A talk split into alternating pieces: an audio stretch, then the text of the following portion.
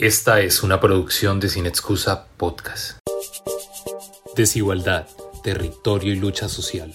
Una mirada feminista. Invitada, Camila Barón, economista y militante feminista argentina. Hola, ¿qué tal eh, a todas, a todes? Bueno, antes que nada quiero agradecer muchísimo la invitación para participar eh, de, este, de esta edición del Festival Sin Excusa una edición especial en medio de una pandemia, bueno, tiempos extraños y difíciles para todos, así que celebro que los realizadores hayan encontrado la forma de darle continuidad y celebro también las preguntas que abren eh, y que nos invitan a pensar en un contexto eh, como el que atravesamos. Para mí es una oportunidad muy grata la de compartir estas reflexiones sobre un tema que me atraviesa cotidianamente, que es la relación entre luchas sociales y eh, la desigualdad desde mi mirada como economista y como activista feminista. Eh, bueno, mientras pensaba esta intervención me preguntaba también cómo enmarcarla en un festival de cine. Eh, estoy acostumbrada quizás a intervenir en, asambleas, en conferencias, incluso en, en medios de comunicación. esta invitación para pensar en un festival de cine es quizás haciendo un juego de palabras algo obvio, eh, una excusa perfecta para intentar agregar un cruce más, que es la pregunta por cómo se construye esa mirada, ¿no? Cómo se construye eh, una mirada desde la economía, desde la economía feminista eh, y desde, bueno, desde la economía política feminista. Se me ocurrió entonces proponerles una especie de juego, hacer un recorte de, de tres escenas eh, tres escenas en las que les propongo imaginar una especie de traveling, una cámara que acompaña un personaje eh, y tratar de pensar que el motor de ese carro eh, podríamos decir que es el movimiento feminista de, los últimos años. Las preguntas que se habilitaron a partir de la construcción de, sentidos feministas. y bueno, como, como el pensamiento feminista es un pensamiento situado, lo que voy a intentar explicar con esas tres escenas, en las que podría ser yo ese personaje, ficticio, un poco ficticio, un poco real, eh, bueno, es explicar entonces desde dónde hablo, digamos, cómo se ven las luchas sociales y, la desigualdad desde este sitio. Bueno, en la primera escena eh, que les propongo, hay una cámara que recorre un vagón de tren. Es un tren que atraviesa la ciudad de Buenos Aires eh, me veo, el personaje, eh, quien habla, eh, está sentada mirando por la ventana, cada tanto baja la vista para leer apuntes. por la ventana se ven pasar canchas de tenis, piletas de natación, parques muy verdes, intercalados con casas de chapa, niñas que corren al costado de la vía, descalces, voces de vendedores, de vendedoras ambulantes eh, que caminan también por el vagón y otros que piden monedas.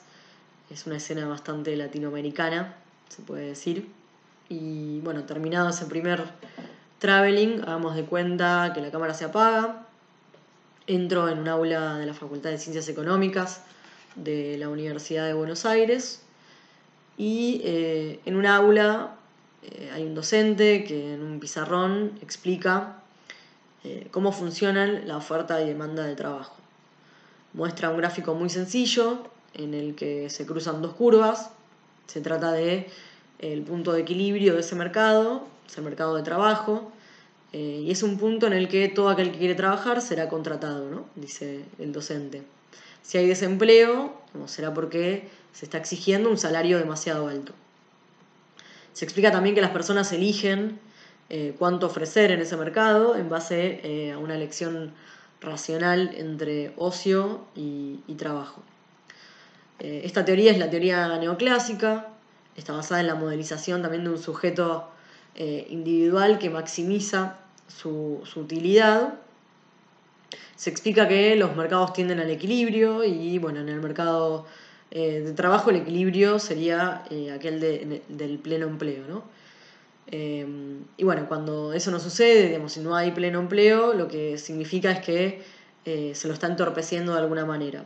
Por ejemplo, al no permitir que los salarios bajen lo suficiente como para que eh, todo aquel, toda aquella que demande trabajo sea contratado o contratada.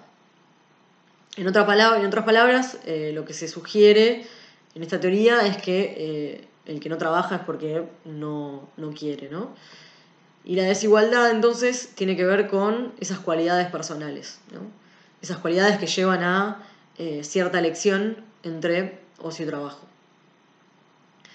Eh, bueno, en otra aula, un poco más, menos poblada, eh, de, la misma facultad, se habla de, un tal Marx, eh, ya no se parte, en este caso, de un sujeto individual, sino que se trata de clases sociales que se diferencian por su relación con la propiedad.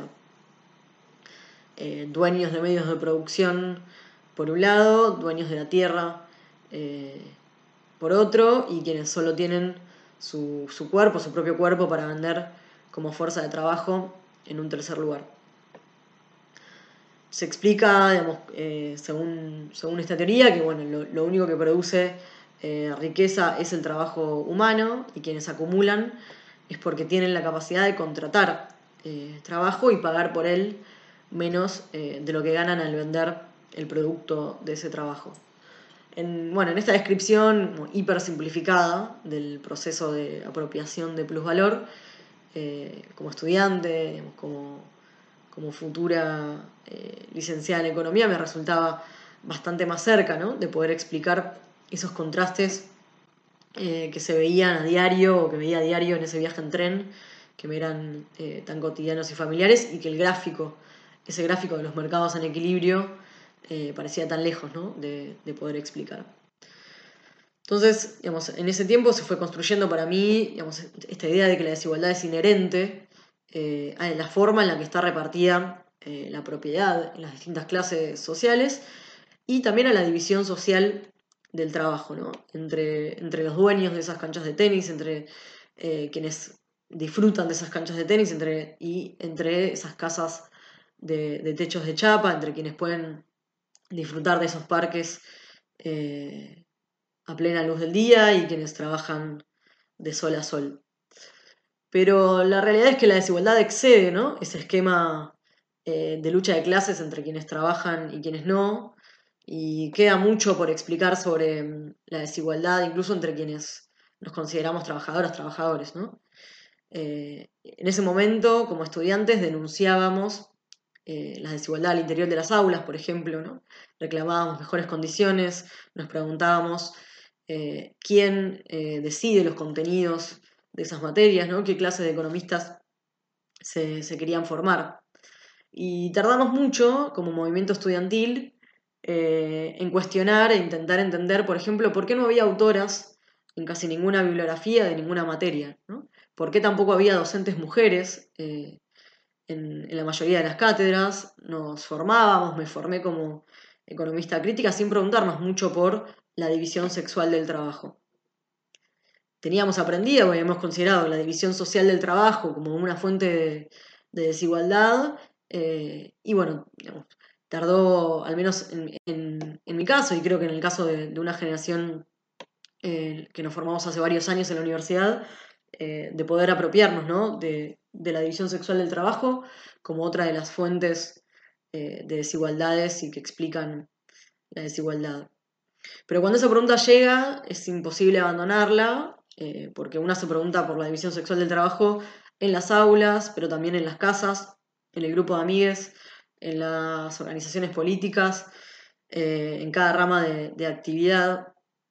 Entonces, bueno, esa imagen de la ventana, esa imagen inicial de ese traveling imaginario por el que los quise ah, eh, mover, eh, pierde ¿no? esa exterioridad que tenía y bueno, la, desigualdad aparece también en, otros recortes. Ya no solo entre el contraste entre la riqueza y la pobreza, que es esa manifestación más burda, sino que aparece en lugares más aparece en lugares cotidianos, en, en todos lados donde una pose la mirada, desde revisar la lista de autores de una bibliografía, aparece incluso en cómo se reparten las voces al interior de un aula, eh, quién interviene y quién no, quién es escuchado, quién es escuchada y quién no. Eh, y también aparece al interior de las casas, ¿no? De las que esa ventana solo nos mostraba un, contorno. sin embargo, al preguntarnos al interior de esos techos, quién cuida, quién cocina, quién recibe alguna paga por su trabajo y quién no, aparecen esos otros tonos de la, desigualdad. Entonces, esa escena del tren también, ¿no? Que avanzaba como un traveling en una dirección eh, unidireccional, eh, que iba, digamos, que mostraba el camino hacia la universidad, como si ahí eh, fuese a haber respuestas que pudieran explicar esa imagen. Finalmente lo que revela es que apenas resulta un lugar más donde seguir abriendo nuevas preguntas donde cuestionar lo producido, donde cuestionar cómo se produce, cómo se distribuye lo que, lo que sale de allí. En la segunda escena eh, sucede unos cuantos años después. Eh, estoy sentada en el suelo, la cámara se mueve alrededor de, una asamblea de manera circular. Hay cientos de mujeres, lesbianas, travestis, trans sentadas también una al lado de la otra eh, y están todas planeando una huelga feminista. Tenemos distintas edades, todas llevamos eh, este pañuelo en, nuestras muñecas, eh, en cuellos, en las mochilas, en distintos lugares. es el pañuelo que, representa la lucha por el aborto.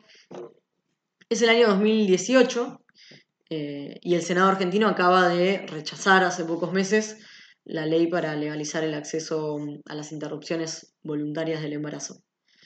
Eh, bueno, a diferencia de la escena anterior del tren, eh, este traveling no avanza mm, de forma lineal, sino que eh, rodea a esta asamblea, se mueve en círculo, ya no hay pizarrones, no, no hay una sola voz que se escucha, sino que la palabra va circulando de boca en boca.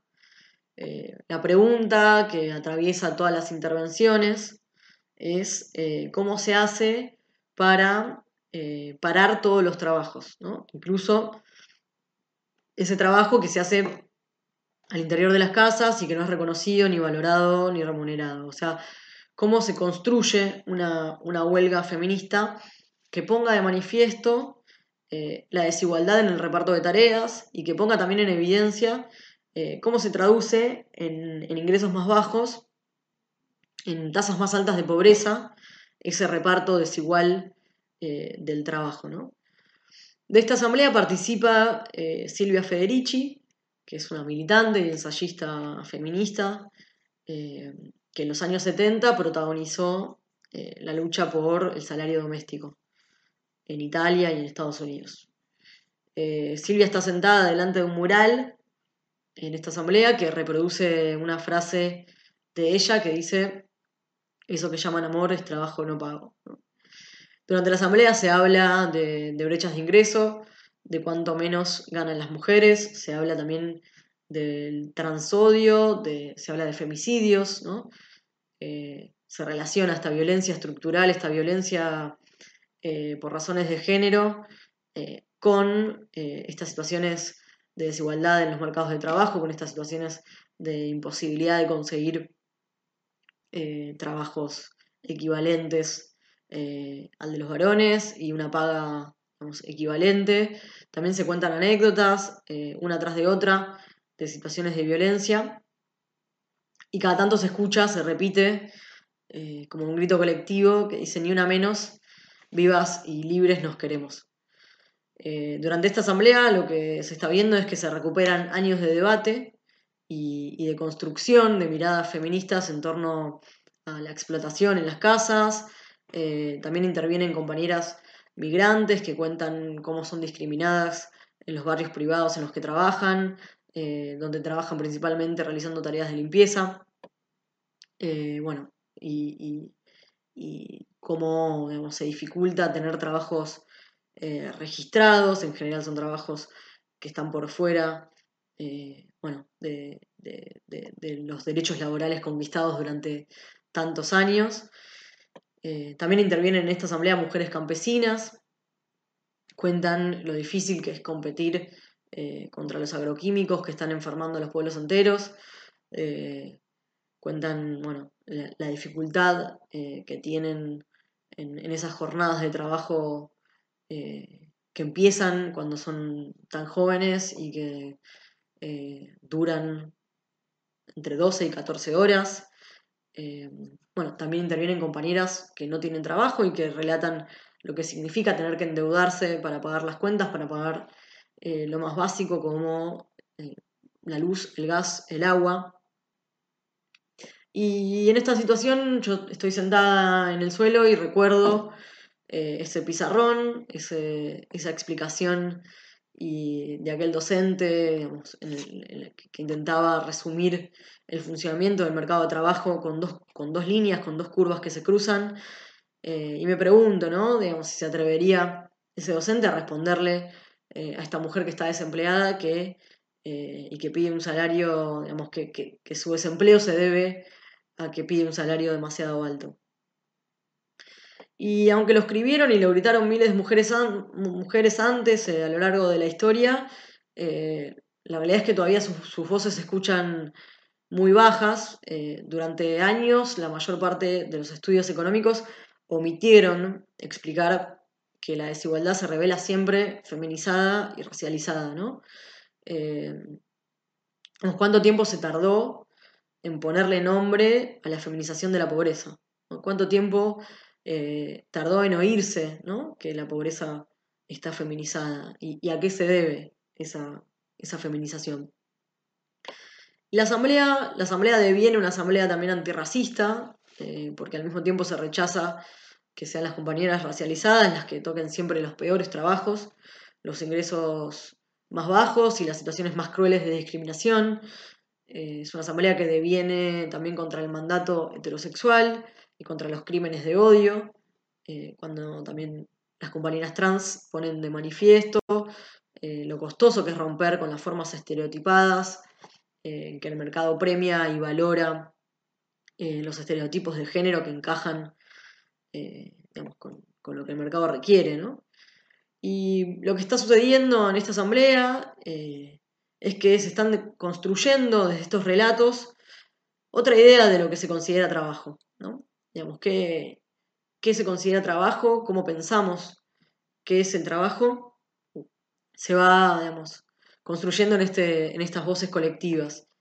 Y mm, esta escena no podía verse ni desde el tren, ni en los libros, ni en los pizarrones. ¿no?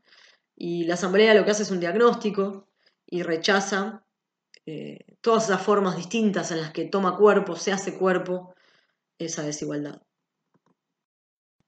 Bueno, la tercera escena que me interesa traer es una escena eh, que muestra una pantalla en la que en cámara rápida se ven imágenes eh, de canales internacionales que muestran un año entero de revueltas, desde octubre de 2019 hasta la actualidad, en, plena pandemia.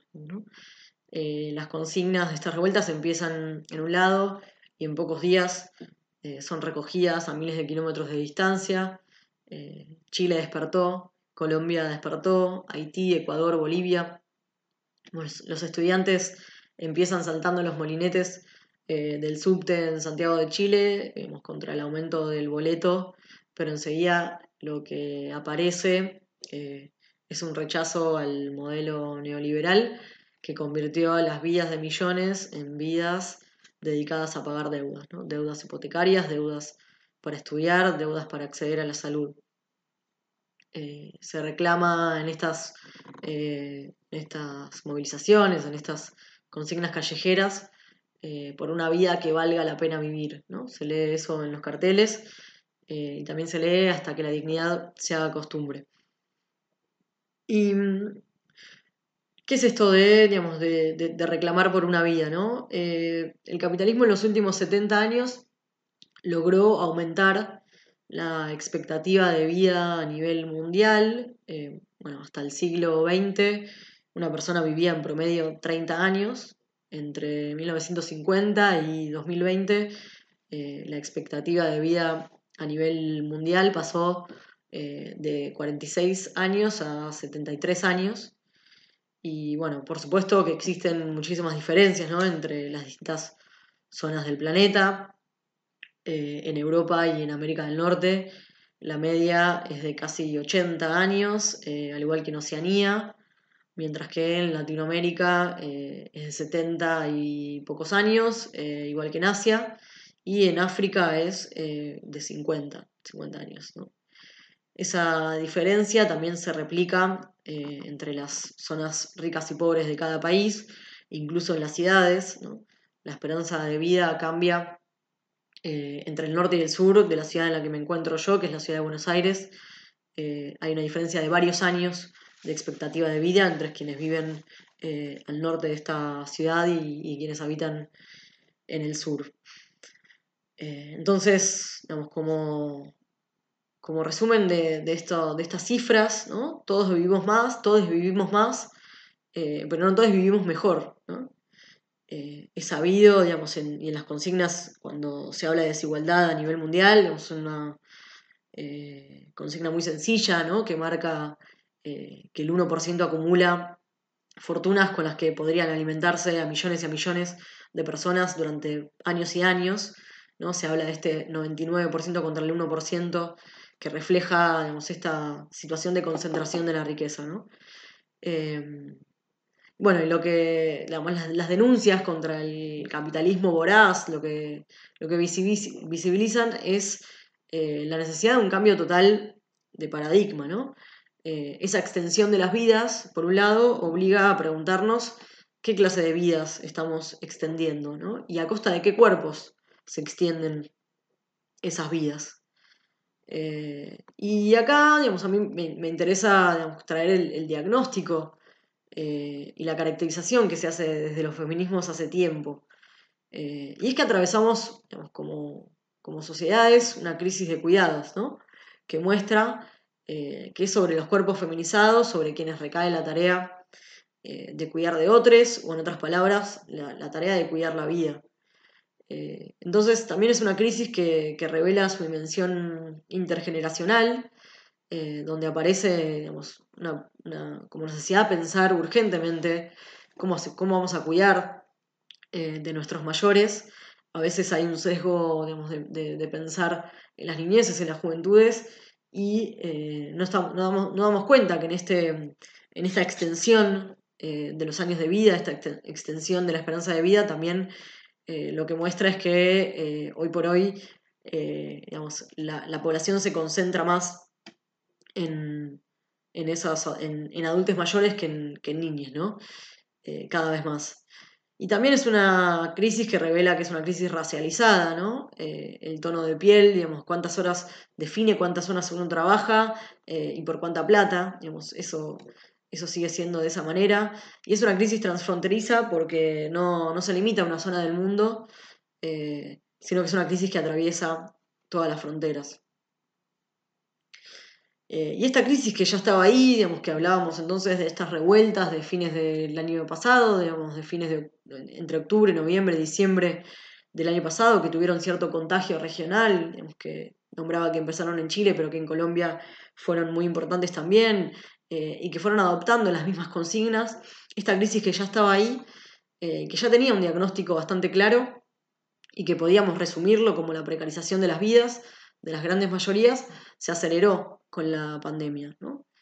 Eh, se dijo en algún momento que, que, el coronavirus no distingue entre clases sociales, que es un virus que ataca por igual a todas las personas, pero la realidad es que con cada nueva estadística lo que se muestra, lo que podemos ver, es que eh, sufren más los que menos tienen, eh, que mueren más porque llevan años sin acceso a la salud, porque no pueden dejar de trabajar, mueren quienes no tienen acceso tampoco a una vivienda digna, eh, que no tienen acceso a buenas condiciones sanitarias.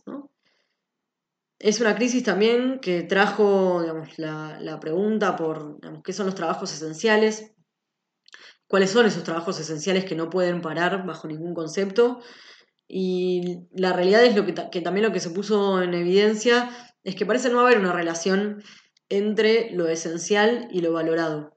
Y lo valorado en términos monetarios, ¿no? Lo valorado en términos de eh, qué salarios reciben o qué paga reciben esos trabajos que son esenciales y que son esenciales no para algunos, sino para todo el mundo. También es una crisis que puso de manifiesto, digamos, algo que ya sabíamos, que es que eh, somos mayoría de mujeres en los servicios de salud, eh, en el cuidado de adultas mayores, de personas mayores, son mayoría las mujeres también en los ámbitos de la educación, que digamos, son también eh, todos sectores con, bajos salarios. ¿no? bueno, lo que quiero traer entonces con esta tercera escena, esta tercera escena que muestra pantallas, digamos, con estas luchas sociales, que muestra también eh, bueno, las imágenes que ha dejado la pandemia. Lo que quiero traer es el diagnóstico feminista sobre esta crisis de cuidados que se está agudizando. Eh, y cómo esa crisis de cuidados lo que hace es devolvernos la pregunta eh, que, que, lanza también de alguna manera Judith Butler cuando la reformula como eh, cuáles son las vidas que merecen ser vividas, eh, y ahí, bueno, nos preguntamos entonces cuáles son las vidas que estamos protegiendo, cuáles son las vidas que se protegen en este contexto de pandemia. Eh, y otra de las consignas que el feminismo ha lanzado en el último tiempo y que, resuenan a un lado y al otro es poner la vida en el centro. ¿Qué quiere decir poner la vida en el centro? De alguna manera significa es una consigna que, ha elaborado también, que se ha elaborado desde las economías feministas, sobre todo, eh, y lo que, lo que trae es eh, el desafío por, eh, cuestionar la lógica que organiza la economía y la lógica de la acumulación de ganancias. Y de alguna manera, digamos, esa, esa, consigna que ya tiene su tiempo, digamos, que no es nueva, eh, sintetiza esas luchas de fines de 2019, que eran luchas contra los recortes en la salud, que eran luchas eh, contra los recortes de las pensiones, eh, digamos, por la privatización, digamos, contra la privatización de la educación. Y también, de alguna manera, es una consigna que marca cuál debería ser la prioridad durante esta crisis, que, que no es solo sanitaria, sino que es una crisis sanitaria, social, económica, ambiental, y que por ende hizo aumentar las desigualdades en todos esos ámbitos, no, no en, uno solo de ellos, eh, sino que están todos interconectados. Y bueno, pienso también que, digamos, con esta, con esta imagen, con esta tercera escena, eh, lo que podemos tratar de pensar es, digamos, otra forma de poner eh, la vida en el centro, en realidad las vidas en plural en el centro, es rescatando historias, es rescatando voces, que den cuenta al mismo tiempo de eh, nuestra fragilidad y nuestra interdependencia. Creo que lo que viene haciendo el feminismo en los últimos años, eh, que digamos, en los últimos años en los que se transformó en un movimiento masivo, radical eh, y transfronterizo, es esta, es esta recuperar una potencia que es una potencia de la primera persona y al mismo tiempo eh, la construcción de una voz colectiva, una voz que sintetiza en consignas que recorren distancias enormes en pocos segundos y que lo que hace es amalgamar entonces, ¿no? Como esta, esta potencia de la primera persona y en la construcción de algo que la supera, que es una voz colectiva. Eh, todos conocemos, bueno, la consigna ni una menos, vivas, libres y desendeudadas nos queremos, es una de ellas, pero bueno, eso que llaman amor es trabajo no pago, digamos, la recuperación de esa consigna que viene cargándose desde los años 70, tienen que ver eh, con, esa, con esa construcción de voces y con esos relatos que pasan de la primera persona a eh, la tercera del plural rápidamente. Y mm, me gustaría citar a, hay una filósofa, ensayista también, eh, que se llama Sara Ahmed, que tiene un libro que se llama Vivir una vida feminista, y ella dice, no estoy dispuesta a pasar de historias que no dejan de pasar. ¿Y qué, digamos, cómo interpreto esta, esta frase? Bueno, como economista de alguna manera aprendí eh, que la desigualdad se puede medir, pero como feminista también entiendo que, esa desigualdad se puede narrar. Eh, y bueno, retomando también la pregunta digamos, por las vidas que merecen ser vividas, ¿no? por ahí falta afinar, siempre, siempre falta afinar cuáles son esas vidas eh, que merecen ser vividas. Bueno, Sara Ahmed rechaza eh, el mandato de la felicidad, cuando el mandato de la felicidad eh, lo que trae es exigir ser incluidos en un mundo desigual. ¿no? Entonces dice, bueno, me permito rechazar ese mandato de pertenecer a eso, un, mundo desigual, de hacer caso al mandato del consumismo, al mandato del individualismo, me deshago del mandato de la felicidad si esa es la felicidad que se nos propone. Y, pensando también en otra forma de entender, digamos, eh, de no morir de tristeza en, esta, en este diagnóstico, eh, digamos, de cierto pesimismo en un momento de crisis, también me gustaría digamos, traer otra cita que es eh, de, Paul Preciado, que es un, filósofo queer, que, digamos, reinterpretando a Marx, y también para conectar con la primera de las escenas, ¿no? Digamos, de, cómo vamos arrastrando, cómo vamos eh, construyendo nuestra mirada, nuestra voz, eh, con las voces de otros y, vamos amalgamando en esa voz colectiva. Esta frase de Paul Preciado, reinterpretando a Marx, dice em, que la felicidad reside en la convicción de que estar vivo, de estar viva, significa ser testigo de una época y por tanto sentirse responsable, eh, vital y apasionadamente responsable del destino colectivo del planeta. Y con eso no quiero cargar eh, de una épica, digamos, eh, del sacrificio, ni de una mochila pesada que tenga que ver con hacerse cargo de esta cosa así del destino como si fuese algo, digamos, de otra vida o de, otro, digamos, eso, de una carga muy, muy densa, porque no se trata de héroes ni de heroínas, sino que al contrario, ¿no? Lo que quiero traer eh, con estas tres escenas es cómo podemos pensar la construcción de relatos, de diagnósticos eh, y, voces, y voces colectivas. Y en esto, eh, de que en último tiempo, digamos, la palabra vida y la palabra cuidados, que son dos palabras muy caras al feminismo y que han sido pensadas y, utilizadas para, para construir estas, eh, estas propuestas, estas consignas feministas, ahora aparecen ¿no? en, boca de todos. Eh, los líderes de izquierda a derecha eh, hablan de los cuidados, hablan de cómo debería protegerse la vida en estos tiempos. Y acá entonces mi propuesta o lo que dejo incluso como quizás como, como invitación o como reflexión final es que son dos palabras que me parece que de las que podemos tirar eh, tirar de la palabra, por ejemplo, cuidados y que sea ese hilo de Ariadna que permite, desde la situación personal eh, de cada quien, dar cuenta de cuáles son las actividades que sostienen nuestras vidas, ¿no? Identificar esos hilos para poder, eh, de alguna manera, hacerlos más robustos. Entonces, bueno, como eso, como reflexión, me gustaría dejar esta, esta cuestión que tiene que ver con dar cuenta de, la mirada de cada una, de cada una, eh, de cómo se viven las desigualdades y cómo se aporta a esos procesos de construcción de imágenes, de voces, de relatos y de sensaciones colectivas. Em, así que, bueno, me, encantó digamos, poder compartir este tiempo con ustedes ahí detrás de esas pantallas, eh, romper estas distancias y bueno, mantenernos conectadas, conectadas con estos hilos que tejen resistencias. Así que les agradezco muchísimo a todas, a todas las que estuvieron compartiendo este tiempo, ojalá lo hayan disfrutado y bueno, gracias una vez más al Festival Sin Excusa por el espacio.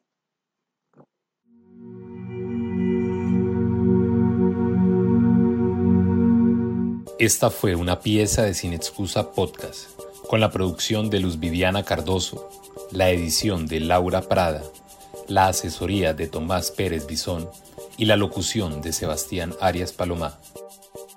Este podcast y sin excusa 15 años fueron posibles gracias a Universidad Sur Colombiana, Ministerio de Cultura, Gobernación del Huila y su Secretaría de Cultura y Turismo, Alcaldía de Neiva y su Secretaría de Cultura, Secretaría de la Mujer y Secretaría de Paz.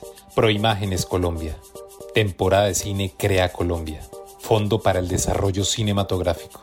Embajada de México en Colombia. Instituto Mexicano de Cinematografía. Electrohuila. Bancolombia. Infihuila. Comotor. El Patio. Adit. Pavia. Autocinemas del Sur.